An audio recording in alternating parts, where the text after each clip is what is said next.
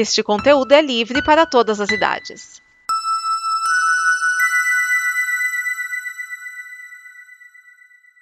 Obrigado por dar play neste programa. Em nome das pessoas que o fizeram, peço que você expresse sua opinião nos comentários e considere nos apoiar na campanha de apoio, seja no Apoia-se ou no PicPay. As informações e os comentários estão em nosso site comboconteúdo.com. Agora, fique com o programa.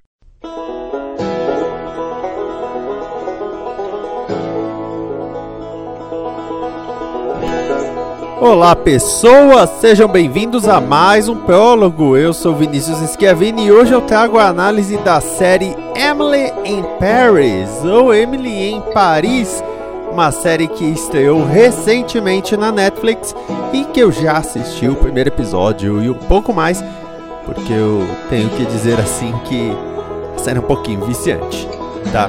Vamos falar um pouquinho de ficha.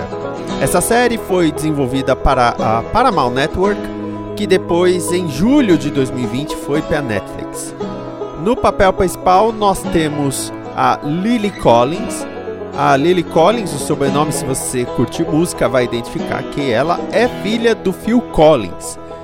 Porém, se você gosta, por exemplo, de Branca de Neve, ela está no filme Espelho Espelho Meu, em que ela é a Branca de Neve. Ela também esteve recentemente no filme Tolkien, em que ela faz a esposa do Tolkien. Bom, né? É, a esposa de quem vai ser, né?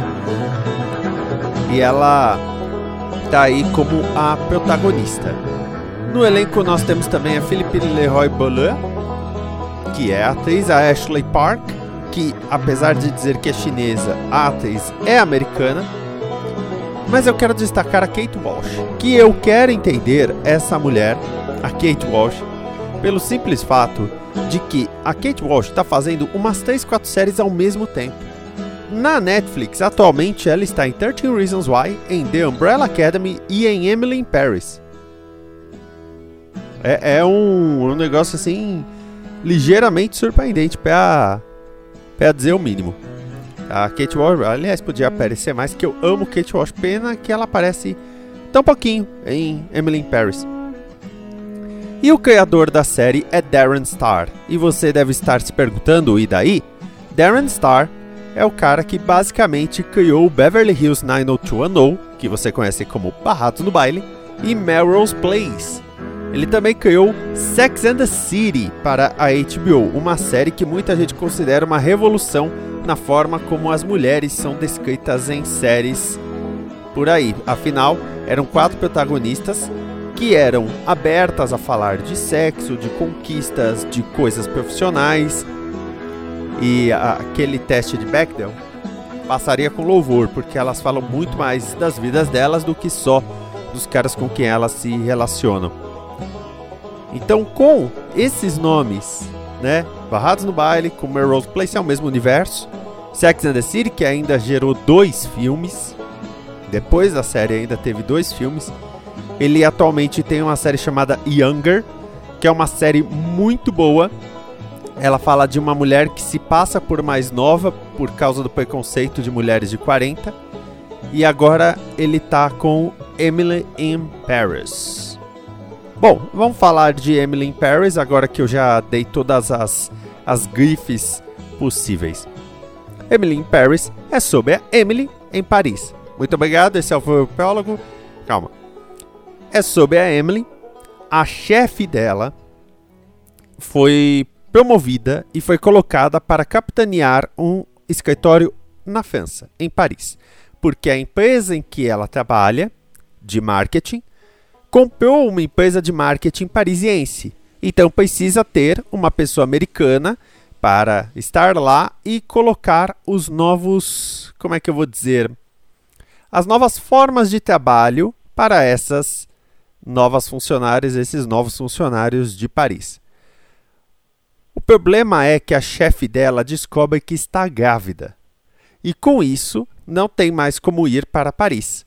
Quem vai? Emily, a assistente dela, uma menina de 20 e poucos anos, que acaba vendo sua vida mudar, ela tinha tudo planejado, já tinha um noivo e tudo mais em Chicago, larga tudo isso, vai para Paris, sem falar francês, o que é um ponto fundamental, já que a chefe dela falava francês. E por que, que você fala que é fundamental? Basicamente porque muitos franceses consideram ligeiramente rude você não se esforçar para falar o idioma deles. Esse é o ponto.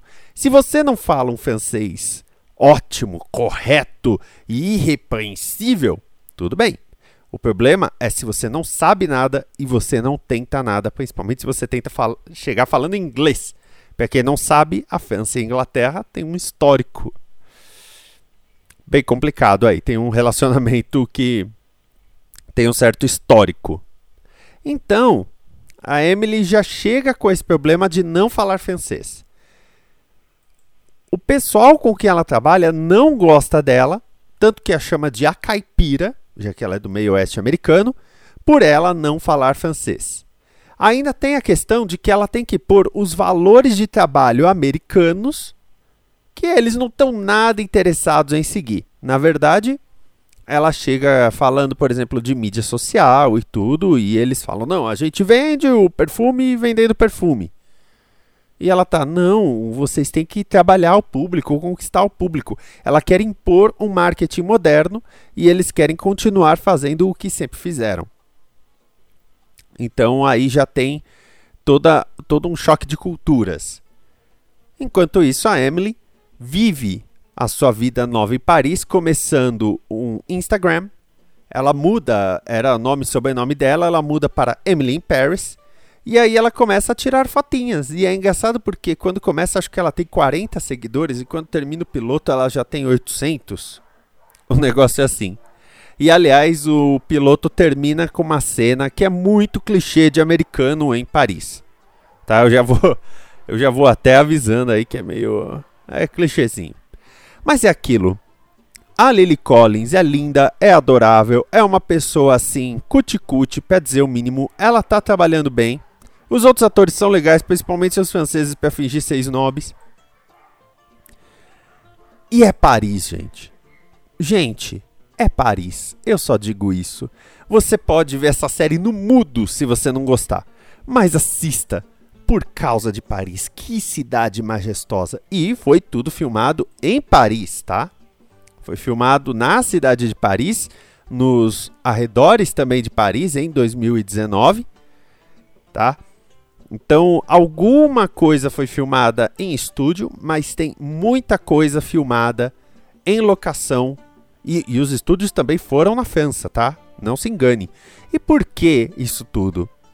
Também é turismo. Para você que não sabe, quando você tem uma obra que evidencia muito o local, como nesse caso Paris, mas vamos dizer um filme no Havaí, por exemplo, ou na África do Sul, é porque também rola um incentivo fiscal, ou seja, a produção paga menos se ela evidenciar os fatores turísticos interessantes daquele lugar.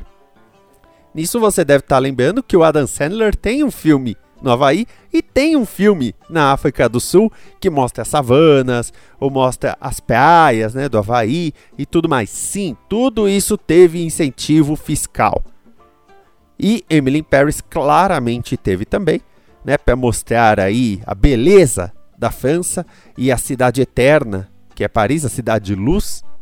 Nessa, é, é, eu vi que é a cidade que recebe ou recebia antes da pandemia mais turistas todo ano. E eu não duvido, porque realmente é uma coisa assim apaixonante. A série é apaixonante, a própria Emily é apaixonante. Então fica aí o, a minha dica de você conferir Emily in Paris, conferir a Lily Collins vivendo as suas desventuras. E é claro que vai ter um pouquinho de romance também, porque senão não é Paris.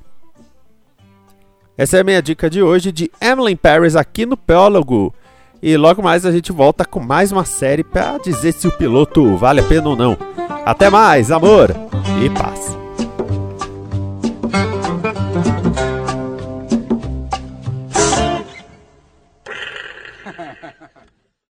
Esta é uma produção da Combo.